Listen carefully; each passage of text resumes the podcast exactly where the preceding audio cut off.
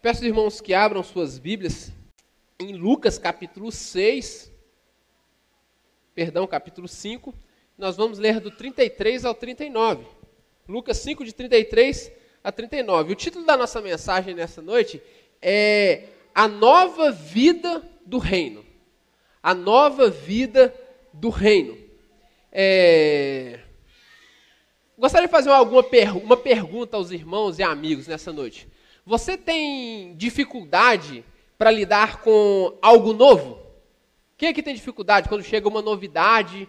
Né? Alguns irmãos têm dificuldade para lidar com algo novo. É, algo que muda a sua rotina que estava confortavelmente sob controle. Quando isso acontece, você fica tranquilo, você fica bem ou você fica incomodado? Né? Sabe aquela rotina que já está confortável, você já sabe a hora que você vai levantar, o ônibus exatamente a hora que ele vai passar no ponto, você vai pegar aquele ônibus, descer daquele ônibus, vai fazer a baldeação, você já sabe o horário que vai vir, o ônibus também. Se mudar o motorista, muda o horário do ônibus, não é isso? Quem pega o ônibus sabe disso. Mudou o motorista, muda o horário do ônibus. Aí mudou o motorista, fala assim, mudou o motorista. Aí já bagunça a sua rotina todinha, você já fica estressado, né? Porque se acostumar com aquilo que é rotineiro, com aquilo que já virou a sua rotina, é confortável. Se acostumar com aquilo é, que você já tem o controle, te dá segurança, sim ou não? Te dá segurança. Mas nós veremos, iremos ver nessa noite que o reino de Deus, ele propõe uma nova vida. E essa nova vida que o reino de Deus propõe para nós, ela mexe um pouco com as estruturas ela mexe um pouco com aquilo que nós estamos acostumados e traz esse desconforto. Mas traz um desconforto que é bom, porque é algo novo, não antes conhecido. E nós vamos perceber isso nessa noite. Lucas capítulo 5, do 33 ao 39, está escrito assim: Então lhes disseram Jesus: Os discípulos de João frequentemente jejuam e fazem orações, e os discípulos dos fariseus fazem o mesmo. Mas os seus discípulos comem e bebem. Jesus, porém, lhes disse: Será que vocês não podem fazer com que os Será que vocês podem fazer com que os convidados para o casamento jejuem enquanto o noivo está com eles? No entanto, virão dias em que o noivo lhe será tirado. E então, naqueles dias, eles vão jejuar. Também lhes contou uma parábola. Ninguém tira um pedaço de roupa nova para colocar sobre a roupa velha Pois se o fizer, rasgará a roupa nova, e além disso, o remendo da roupa nova não combinará com a roupa velha.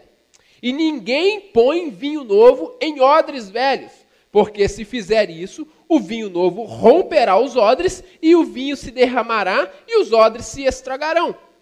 Pelo contrário, vinho novo deve ser posto em odres novos. E ninguém, tendo bebido o vinho velho, prefere o novo, porque diz: o velho é excelente. O reino de Deus não propõe uma reforma para nossas vidas, mas sim uma nova vida que suplanta completamente tudo o que é antigo. O reino de Deus não propõe uma reforma para as nossas vidas, mas sim uma nova vida que suplanta completamente tudo o que é antigo. E nós veremos algumas verdades sobre esta nova vida.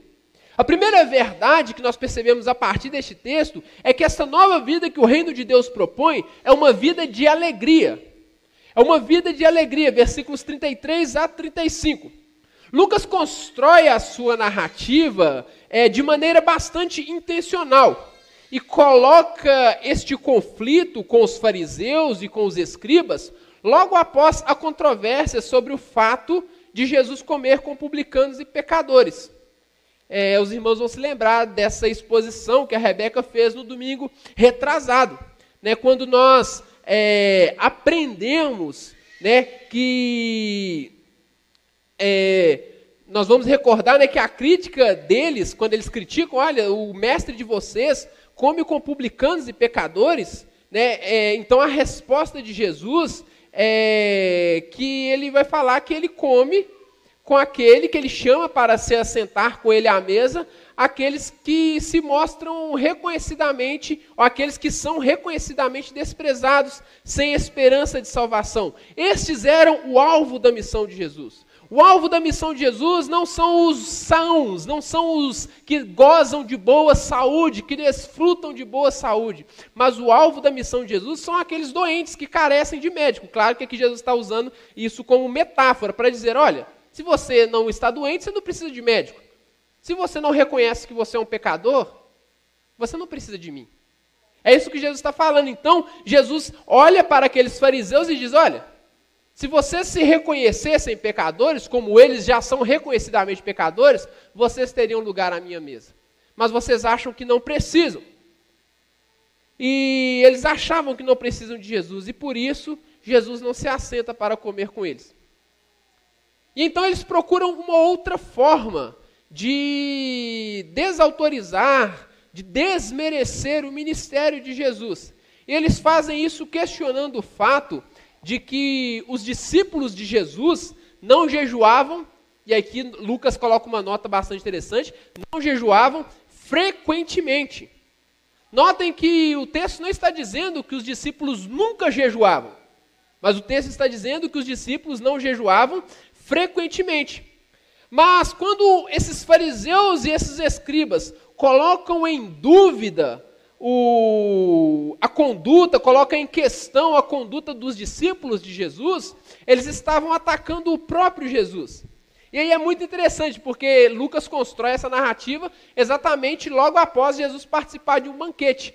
Jesus participa do banquete e os, os fariseus olham e falam assim: olha, você só fica comendo. Você e seus discípulos só comem. Não jejuam como fazem os discípulos de João. Não jejuam como nós fazemos. Porém, mais uma vez, aqueles homens estavam equivocados em seus argumentos. Porque o jejum, com exceção de uma única ocasião, não era exigência divina. Deus nunca ordenou, mandou que as pessoas fizessem jejum, a não ser no dia da expiação. Somente lá em Levítico, capítulo 16, de 29 a 31, quando fala assim: vocês se humilharão, humilharão a vossa alma. Esse humilhar a vossa alma tem ideia de também fazer o jejum, de deixar de comer. Tirando esse trecho, não há nenhum outro lugar no Antigo Testamento em que Deus ordena como lei, que fique claro, que Deus ordena como uma lei que as pessoas deveriam praticar jejuns periódicos. Então, somente no dia da expiação, e aí depois no Antigo Testamento, nós vamos ver alguns relatos de jejuns ocasionais. Por exemplo, quando o povo estava passando por uma grande calamidade, quando havia guerra, ou, por exemplo, quando nós vemos lá em Zacarias que é, o templo de Deus foi destruído por Nabucodonosor. Então, nestes momentos de grande calamidade, nesses momentos de grande tristeza, nesses momentos de grande temor, o povo então fazia jejum, até porque o jejum estava aliado ao arrependimento. Né? Porque geralmente essas calamidades vinham por causa do pecado, então o povo se arrependia e fazia jejum. Ou então nós temos alguns jejuns autoimpostos, que a própria pessoa resolvia fazer por si mesma.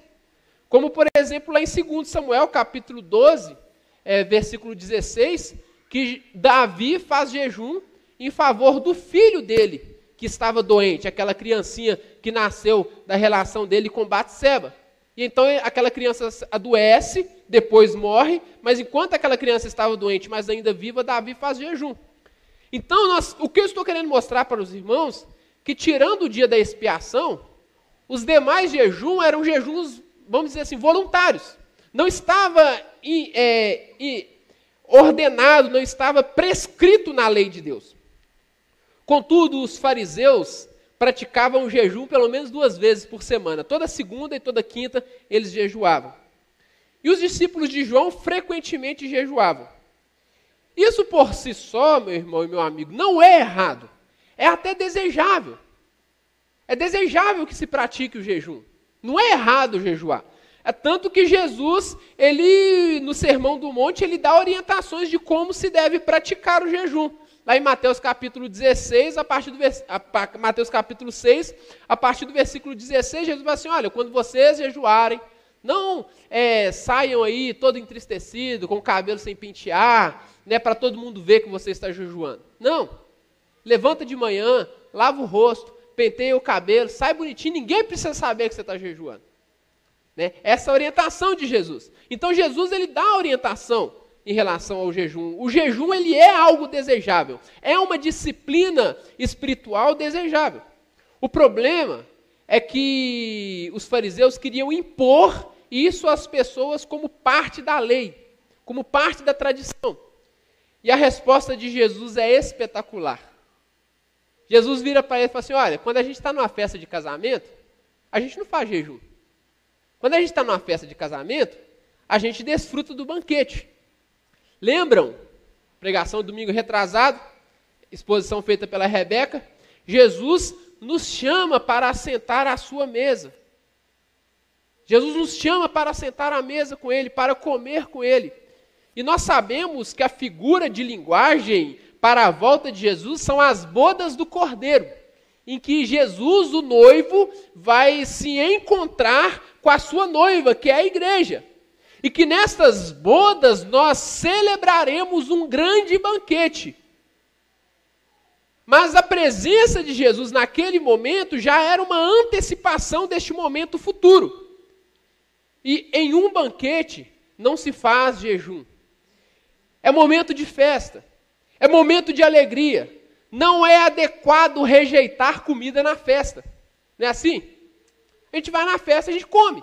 Eu Chamei, quando eu estava preparando essa mensagem, eu chamei a Luísa Rivres no WhatsApp, alguns irmãos a conhecem, é, congregou conosco aqui por muitos anos, ela é nutricionista, e eu falei assim, Lu, para eu poder não passar vergonha, não falar besteira lá na frente, me confirma uma coisa aqui. Aí perguntei para ela, você dá uma dieta para alguém, você vai lá e passa lá a, uma, uma descrição, Quê? Um plano, um plano alimentar. Lembrei a palavra que agora. Você passa um plano alimentar para aquela pessoa. A pessoa segue aquele plano alimentar bonitinho. Mas aí ela foi numa festa com os amigos, num churrasco, num casamento. Ela tem que continuar mantendo a dieta à risca? Ela falou assim: claro que não, Abel. Claro que não. Claro que ela pode escolher as melhores opções do que são servidos na festa. Ela não precisa meter a cara na gordura né, e encher a cara de açúcar. Mas ela pode se alimentar. Ela fala de jeito comigo. Porque numa festa não faz sentido você estar tá numa festa, aí está todo mundo lá, você está no churrasco, todo mundo lá festejando, você abre a marmita com arroz, arroz integral, frango grelhado, alface e tomate, e ela fala assim: não se faz isso. Você participa do churrasco naquele momento, porque ali é um momento de festejar, é um momento de se alegrar.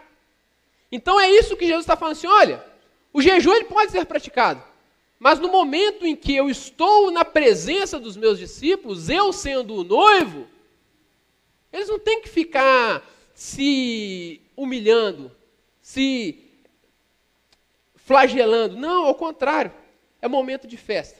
Aí eu lembro da irmã Joana, né?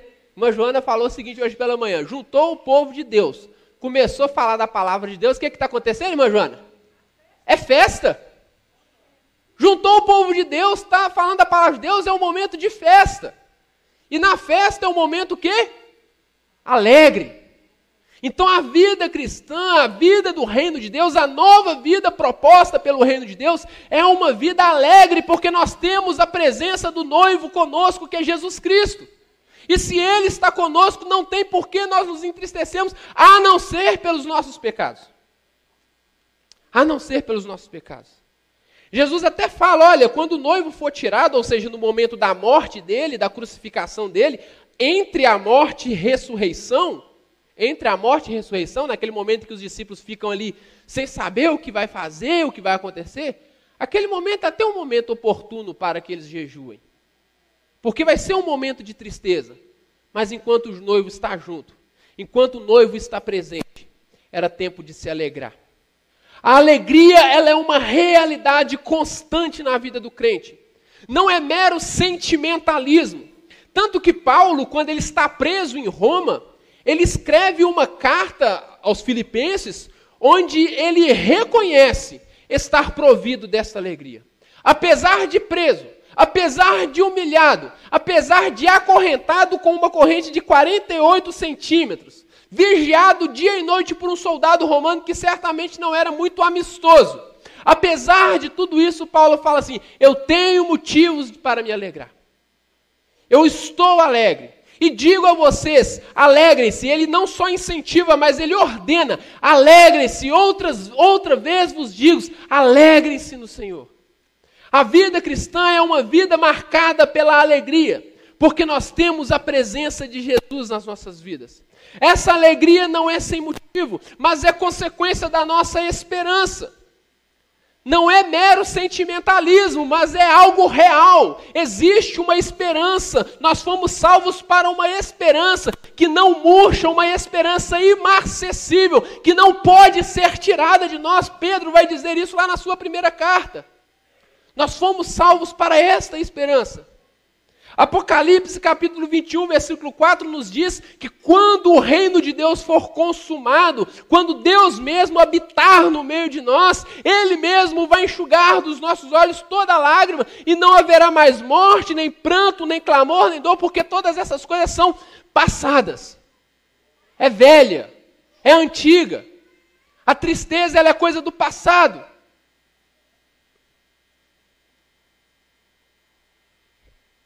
Paulo vai dizer para nós que quem está em Cristo já faz parte dessa nova criação. Não é para o futuro, irmão, mas já é real. Você já faz parte dessa nova criação se você depositou a sua fé em Jesus Cristo. Se alguém está em Cristo, nova criação é. As coisas velhas se passaram e tudo se fez novo. Segundo os Coríntios capítulo 5, versículo 17. Paulo ainda vai afirmar que, do ponto de vista do outro lado da eternidade, do ponto de vista da eternidade, nós já estamos glorificados. Romanos capítulo 8, a partir do versículo 28, olha o que está escrito. Preste atenção. Sabemos que todas as coisas cooperam para o bem daqueles que amam a Deus, daqueles que são chamados segundo o seu propósito, porque aquele que Deus de antemão conheceu, passado, a eles também predestinou, passado, para serem conformes à imagem do Filho, a fim de que ele seja primogênito entre muitos. E os que predestinou, a estes também chamou, mais uma vez passado. E aos que chamou, a esses justificou, mais uma vez passado. E a esses que justificou, a estes também glorificou, passado mais uma vez. Deus está falando que em Cristo nós já estamos glorificados, apesar de não experimentarmos isso neste momento, já é uma realidade na eternidade e não pode mudar, então nós temos que viver a partir dessa perspectiva. Se nós já somos glorificados, se ninguém mais pode mudar essa realidade nas nossas, nas nossas vidas, nós precisamos viver esta vida alegre. Então a fé cristã, o reino de Deus, propõe uma nova vida e essa vida é alegre. Não é mero sentimentalismo. É realidade conquistada por Cristo. Não é mérito nosso, é realidade conquistada por Cristo. Essa nova vida também é uma vida que não combina com a vida velha ou com a velha vida. Versículo 36. É uma vida que não combina com a velha vida. Versículo 36. Como nós falamos acima, Jesus nunca condenou o jejum. Ao contrário, ele incentivou o jejum. Ensinou como praticá-lo. Contudo, a ideia daqueles homens é, que eles tinham, a ideia que eles tinham a respeito do jejum, era equivocada. Eles imaginavam que o jejum era uma forma de se penitenci penitenciarem, era uma forma de serem expurgados de seus pecados, era uma forma de conquistarem o perdão divino.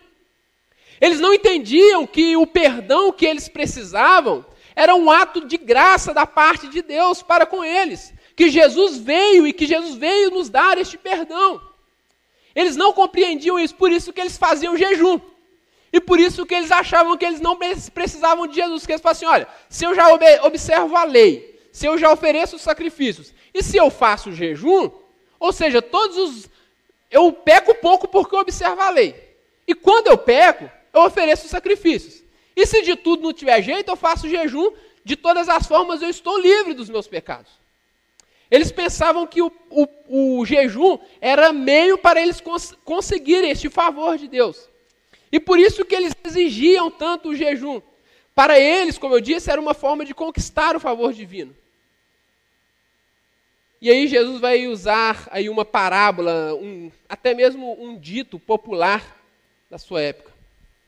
Ele vai dizer: olha, você não tira um pedaço de roupa nova para remendar uma roupa velha. Porque além de estragar a roupa nova, você ainda vai criar algo que não combina. A roupa, o pano novo não combina com a roupa velha. Um ditado comum dos nossos dias é: você não desveste um santo para vestir o outro. Não faz isso. Porque não dá certo. Não resolve. Não combina. Jesus está dizendo isso para aquelas pessoas. A nova vida não combina com a antiga vida. Além de estragar a roupa nova, a velha não vai combinar com a nova. Tentar misturar a nossa velha vida com a nossa nova vida não funciona. Como eu disse acima, Jesus não propõe uma reforma, mas ele nos manda nascer de novo. Ele não manda a gente melhorar aquilo que tem de bom e abandonar aquilo que tem de ruim, não. Ele fala assim: vocês precisam nascer de novo. Vocês precisam ser nova criatura. Vocês não podem mais ser quem vocês eram antes. Lembram do versículo 32 que a Rebeca expôs no domingo retrasado? Eu não vim chamar justos, e sim pecadores ao arrependimento. Eu não vim chamar justos, mas eu vim chamar pecadores. Não para que os pecadores continuem peca pecando, mas para que eles se arrependam dos seus pecados.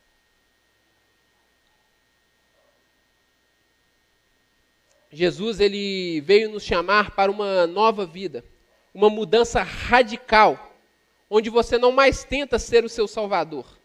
Você não mais tenta ser o seu salvador, nem por maneira religiosa e nem irreligiosa. Tim Keller ele vai trazer essa essa ideia, né, de que nós tentamos ser os nossos salvadores de maneira religiosa quando nós tentamos cumprir todos os requisitos religiosos para alcançar a salvação.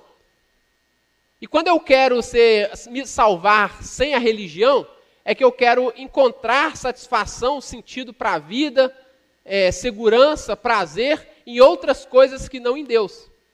Então eu me afundo nos meus pecados, eu faço aquilo que eu acho que eu devo, que, devo de fazer, eu vivo a vida que eu acho que eu devo viver, eu tomo as minhas próprias decisões sem considerar a vontade de Deus para a minha vida, e começo a ser o meu salvador, porque eu falo assim, só eu sei o que é bom para mim.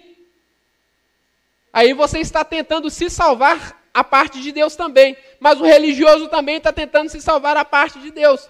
Porque ele não confia na graça e no perdão que Deus concede através de Jesus. Só que essa vida antiga não combina com a nova vida que Jesus oferece. Ele veio nos dar uma vida que realmente é vida, que tem sentido. Não adianta viver uma vida cristã meio termo, Sabe por quê? Se você tentar viver uma vida cristã no meio termo, como alguns vão lembrar, em cima do muro, você não vai suportar. Tentar viver uma vida cristã falsa, seja ela de maneira religiosa ou irreligiosa, não importa, você está fadado a não suportar por muito tempo. Cansa, desgasta, fere, machuca se rompe. Se rompe. Marcos e Mateus, quando eles relatam esse mesmo texto, ele vai falar que a roupa velha se rasga. Eles vão falar que a roupa velha se rasga. Porque a roupa nova, o pano novo, ele ainda não encolheu na lavagem. Aí na hora que você remenda o pano novo no pano velho, na hora que o pano novo encolher, ele vai repuxar o pano velho e vai fazer o velho rasgar-se. É insuportável. Viver uma vida cristã meia boca, irmão, é insuportável. É tentar manter uma máscara que você não vai conseguir manter por muito tempo. Tentar viver uma vida religiosa, não evangélica, mas religiosa, você também não vai dar conta. Legalismo nunca salvou ninguém e não vai salvar. O que salva é graça. Você pode fazer jejum, você pode vir na igreja, é importante, tá? Lembrando, Jesus incentivou o jejum, Jesus ordenou que a gente né, é, plantou a igreja dele, a palavra de Deus ordena que a gente congregue, então tudo isso é bom e necessário, mas não é meio de salvação. E se você confiar nessas coisas, vai chegar um tempo que você não vai suportar mais.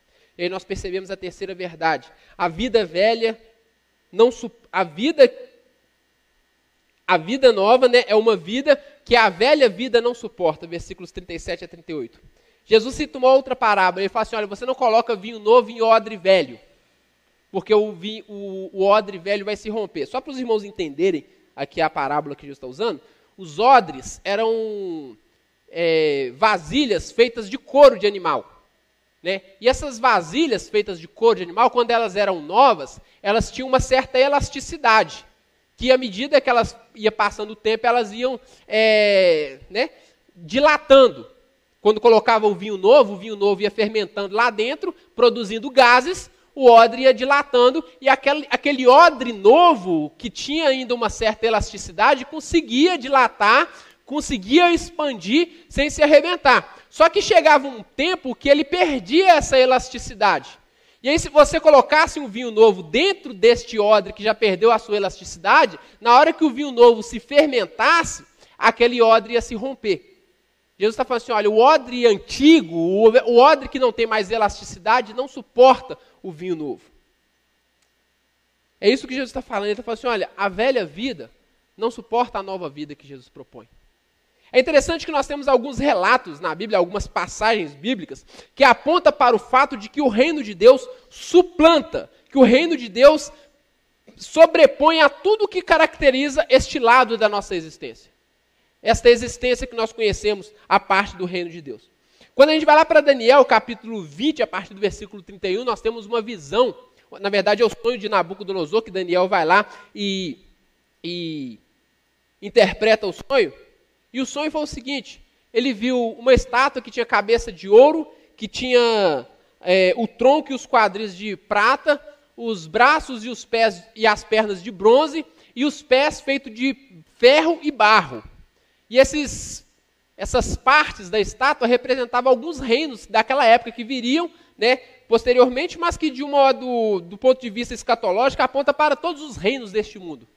E aí, nessa visão, neste sonho de Nabucodonosor, uma pedra se soltava do monte sem, ser, sem ter sido soltada por nenhum homem, uma pedra grande. E essa pedra derruba essa estátua, destrói essa estátua e enche toda a terra. Enche toda a terra. O reino de Deus. Essa pedra é o reino de Deus. Essa pedra ela derruba todos os reinos deste mundo. Essa pedra ela derruba tudo que sustenta este mundo e enche toda a terra.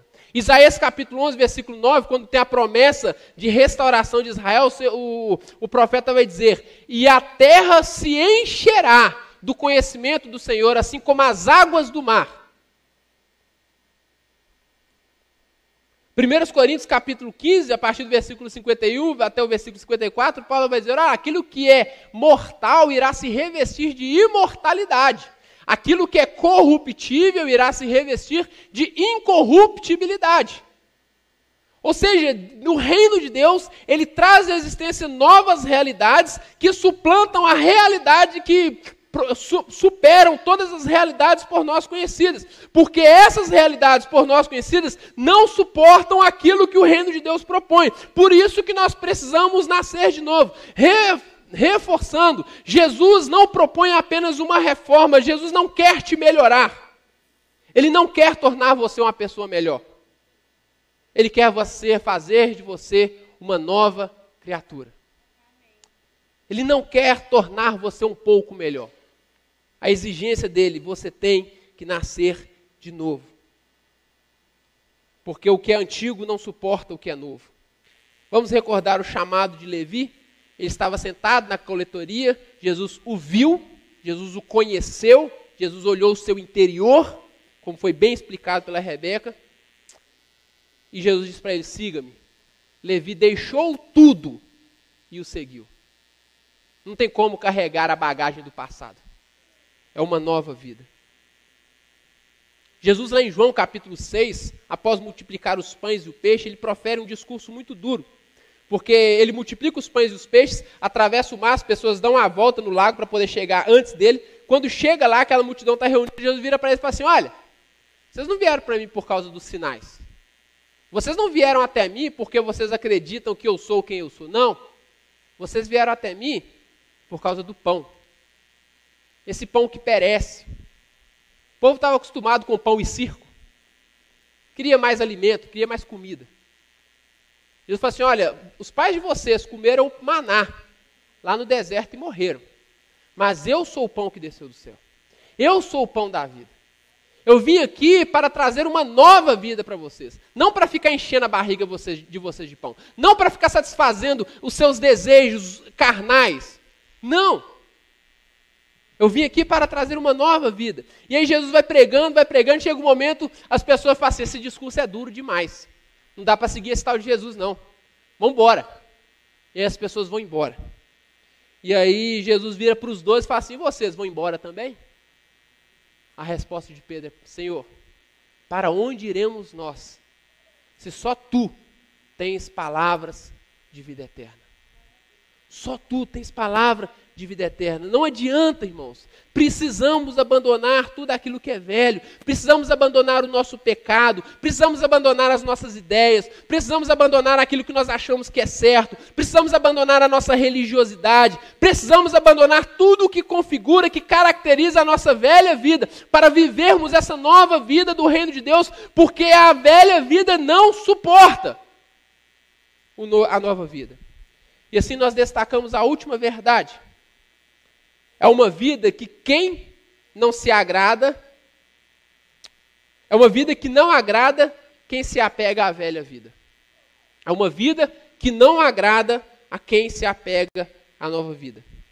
Se você está apegado às novas, à, à, à sua velha vida, você não vai achar que a vida nova que Jesus propõe é tão interessante assim.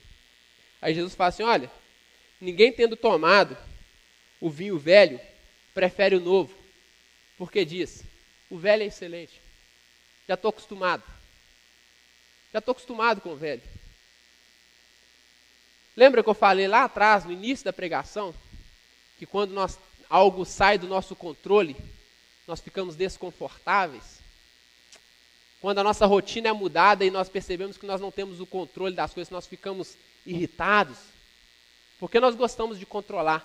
Nós queremos ser os nossos salvadores seja de modo religioso ou irreligioso, nós queremos buscar por nossos próprios meios a satisfação, a vida que nós desejamos ter.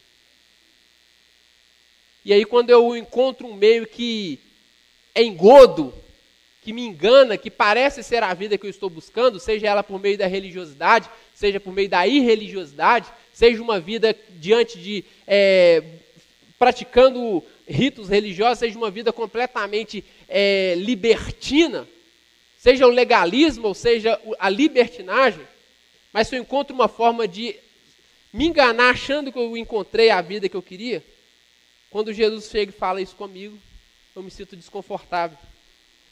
Porque eu não quero me tornar odre novo, onde entra um vinho velho, para que eu tenha que ser dilatado de novo. Porque dilatar Dói. Crescer dói. Davi, esses dias para trás, Davi, meu sobrinho, estava chorando de dor no carro. A gente achando até que é manha. Foi no médico, o médico falou assim: não, é dor do crescimento. Preocupa não, é dor do crescimento. Crescer dói. Né? Nós não quer, as, as meninas que estão grávidas, né, né, Camila? A barriga esticando, esticando. Desconfortável. Nós não queremos isso. Nós não queremos mais ser controlados, moldados conforme a vontade de Deus. Nós queremos for, ser moldados, queremos ser controlados por nós mesmos. Essa pessoa que se acostumou com a velha vida, que se apega à velha vida, não quer a nova vida, porque ela não quer se entregar. Ela quer se manter no controle. Mas também eu quero te dizer, se você continuar nessa vida, você vai se desgastar, vai ficar esgotado, cansado e não vai alcançar o objetivo. porque você não vai alcançar a vida que você tanto deseja, porque somente o reino de Deus pode te dar essa vida. O reino de Deus não propõe uma reforma, ele propõe uma nova vida. Você tem que nascer de novo. Você tem que nascer de novo. Você precisa se arrepender da sua vida. Às vezes você fala assim, eu tenho que arrepender dos meus pecados, mas sabe quais, sabe quais são os seus pecados? É a sua vida. É tudo pecado. Tem que abandonar tudo e viver uma nova vida conforme Cristo propõe. E aí sim, você vai experimentar essa vida que é uma vida alegre, que é marcada pela alegria. Que é marcada pela alegria. Que Deus abençoe a todos, que essa palavra encontre lugar no seu coração nessa noite, que você se permita ser impactado por essa, por essa palavra, que essa palavra corte no seu coração e faça o efeito que ela precisa produzir.